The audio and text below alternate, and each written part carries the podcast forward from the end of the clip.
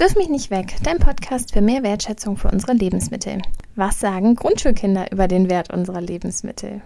Ich verstehe nicht, warum Leute so viel Essen we wegwerfen.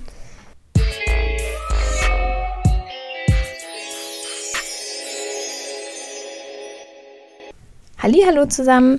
Nach kurzer Podcastpause melde ich mich heute direkt mit ganz tollen Gästen bei euch zurück. Ich bin Claudia und ich habe ein Interview in einer Grundschule in Delmenhorst geführt. Meine Gäste waren Schülerinnen und Schüler der dritten Klasse. Wir haben vorher zusammen einen Workshop zum Thema Lebensmittelverschwendung gemacht und ähm, das war dann so das, was daraus danach entstanden ist. Die Kinder selber haben noch an einem Zeitungsprojekt teilgenommen und ein Teil der Kinder durfte dann Artikel schreiben und der andere Teil der Kinder wurde dann von mir für diesen Podcast interviewt. Wenn ihr euch ähm, auch für den Grundschulworkshop interessiert, dann schaut einfach auf www.wirf-mich-nicht-weg.de nach. Da könnt ihr auch direkt eine Mail schreiben und wir kommen auch an eure Grundschule. Und jetzt lasse ich den Kindern mal die Bühne und gestartet habe ich bei meinem Interview mit folgender Frage. Wieso ist es eigentlich blöd, wenn Lebensmittel weggeworfen werden? Weil man dafür Geld bezahlt hat? Ähm, weil es so ein langer Weg ist und dann landet es nicht im Mund. Weil andere Kinder kein Essen bekommen. Alle drei Sekunden stirbt ein Mensch, weil er verhungert. Man äh, Essen weg, nur weil die Verpackungen nicht schön sind.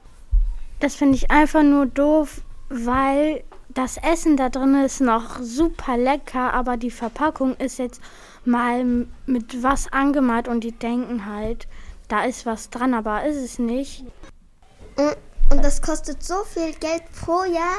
Aha. Mit dem ganzen Geld könnte man für viele Sachen noch sparen. Das sind natürlich erschreckende Zahlen, wenn man weiß, dass alle drei Sekunden ein Mensch an Hunger stirbt und hier einfach Essen in der Tonne landet. Das hat auch die Kinder ganz stark beeindruckt und erschrocken gemacht. Was landet denn bei dir zu Hause in der Tonne? Bei mir landet zu Hause ganz oft Brot in der Tonne. Bei mir zu Hause landet viel, viel Essen. Auch meine Schwester, meine kleine Schwester, sie nimmt immer Schokolade und, und danach ist, beißt sie einfach ab und danach will sie das nicht mehr essen und danach will das auch, auch niemand mehr essen. Uns landet fast nie etwas in der Tonne, sehr selten. Zum Beispiel einmal habe ich mein Schulbrot nicht aufgegessen, dann habe ich das vergessen zu, in den Kühlschrank zu stellen und danach am nächsten Tag müssen wir das halbe Brot und eine halbe Waffel wegwerfen. Bei uns zu Hause landet eigentlich nie was. Hm, zum Beispiel Obst und Gemüse, das, das werfen wir nicht in den Biomüll, sondern packen das in den Komposter. Bei mir landet oft Brot und Nudeln in dem Müll. Bei mir landet eigentlich nur ähm, Schalen von Bananen oder irgendwas.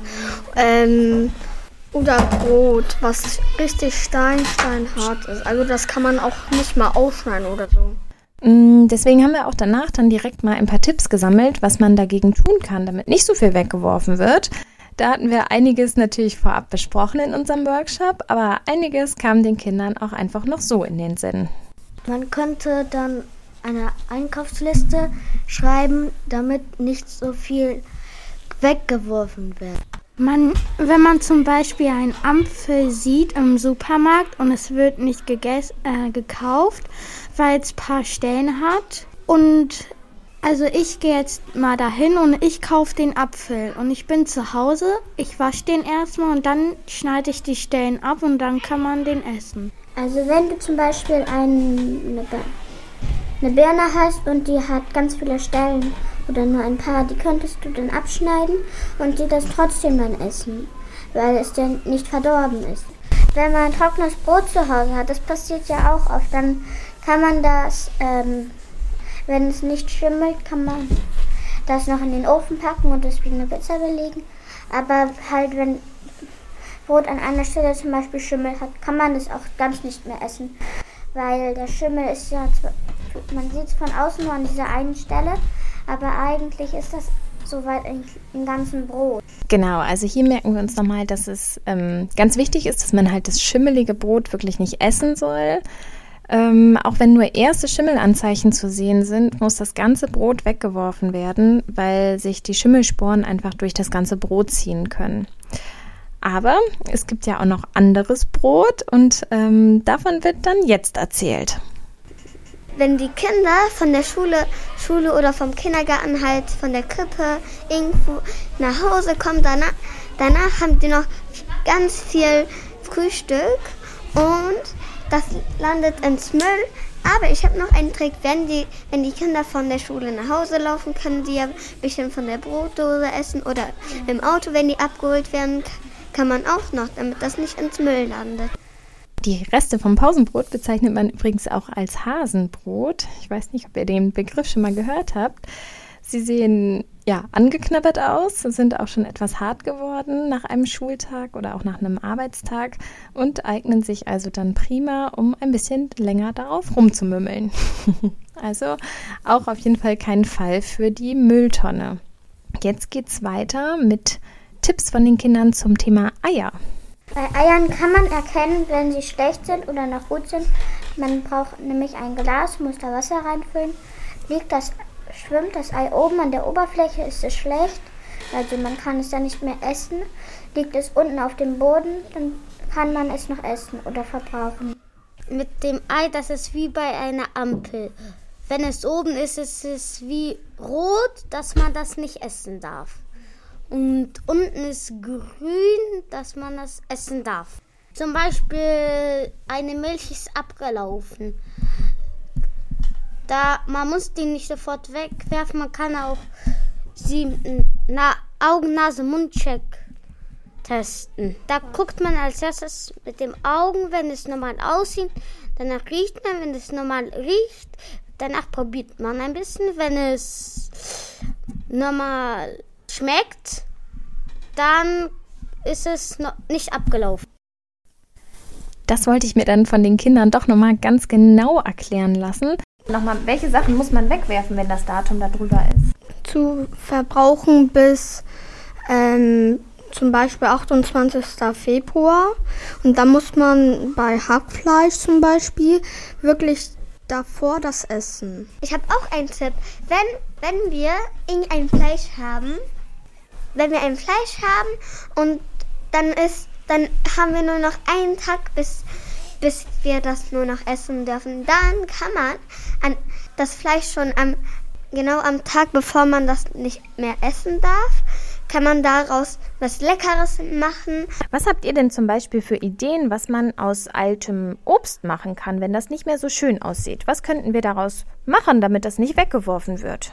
Könnte daraus ein Smoothie machen? Könnte man einen Kuchen oder ähm, dieses Brotauflauf machen? Man kann aus den Früchten, die jetzt ein äh, paar Stellen haben, kann man auch ein Brot, das hart ist, zusammenmischen und dann könnte das ein Brotauflauf werden. Man könnte noch einen Saft machen. Man kann auch Obstsalat oder eine leckere Marmelade daraus machen. Man kann aus Bananen mit Flecken Buttermilch machen. Auch ein wichtiges Thema für meine Interviewpartner war das Mittagessen. Da bleiben ja auch gerne mal Reste auf dem Teller zurück. Ob zu Hause oder in der Schulverpflegung, ganz egal. Ähm, da haben wir auch nochmal drüber gesprochen. Was habt ihr denn für eine gute Idee, wenn man beim Mittagessen sich nicht ganz sicher ist, ob man das jetzt mag oder nicht mag? Man kann es einfach probieren. Und wenn es einem nicht schmeckt, kann man es stehen lassen oder die Eltern essen das. Man kann es auch den Geschwistern geben, wenn man kein Ess Essen mag. Wenn man das probiert hat, danach will man das nicht. Also wenn man das Essen dann probiert hat, aber es nicht mag und die Erwachsenen, also die Eltern oder die Geschwister auch schon satt sind, kann man das auch nochmal in den Kühlschrank stellen und es am nächsten Tag essen oder auch einfach in die Mikrowelle stellen und es nochmal warm machen, wenn dann noch jemand an dem Tag darauf noch Lust hat. So, zunächst möchte ich mich jetzt mal ganz herzlich bei den Kindern der 3b bedanken. Wie gesagt, sie kommen von einer Grundschule aus Delmenhorst und ich finde die Antworten einfach wirklich prima. Ich freue mich da sehr drüber. Ich hoffe, dass ähm, auch diese Folge den einen oder anderen von euch Hörerinnen und Hörern dazu anregt, vielleicht mit seinen Kindern auch ins Gespräch über Lebensmittelverschwendung oder den Wert von unseren Lebensmitteln zu kommen. Es ist wirklich ja immer wieder spannend zu hören, was die Kinder darüber denken und wie sich das da so bildet und festigt.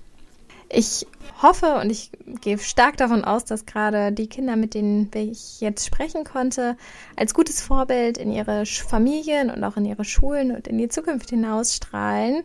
Vielen, vielen lieben Dank für das Gespräch. Übrigens, ähm, das Rezept für den süßen Brotauflauf, von dem die Kids ja auch erzählt haben, das gibt es auch bei uns im Netz. Ihr könnt uns auch gerne bei Instagram folgen, wirft mich nicht weg. Und ja, dann hört doch auch gerne nochmal in weitere Podcast-Folgen rein. Und jetzt verabschieden wir uns nochmal gemeinsam. Bis bald. Tschüss. Tschüss. Tschüss. Alle zusammen? Wirf mich nicht weg!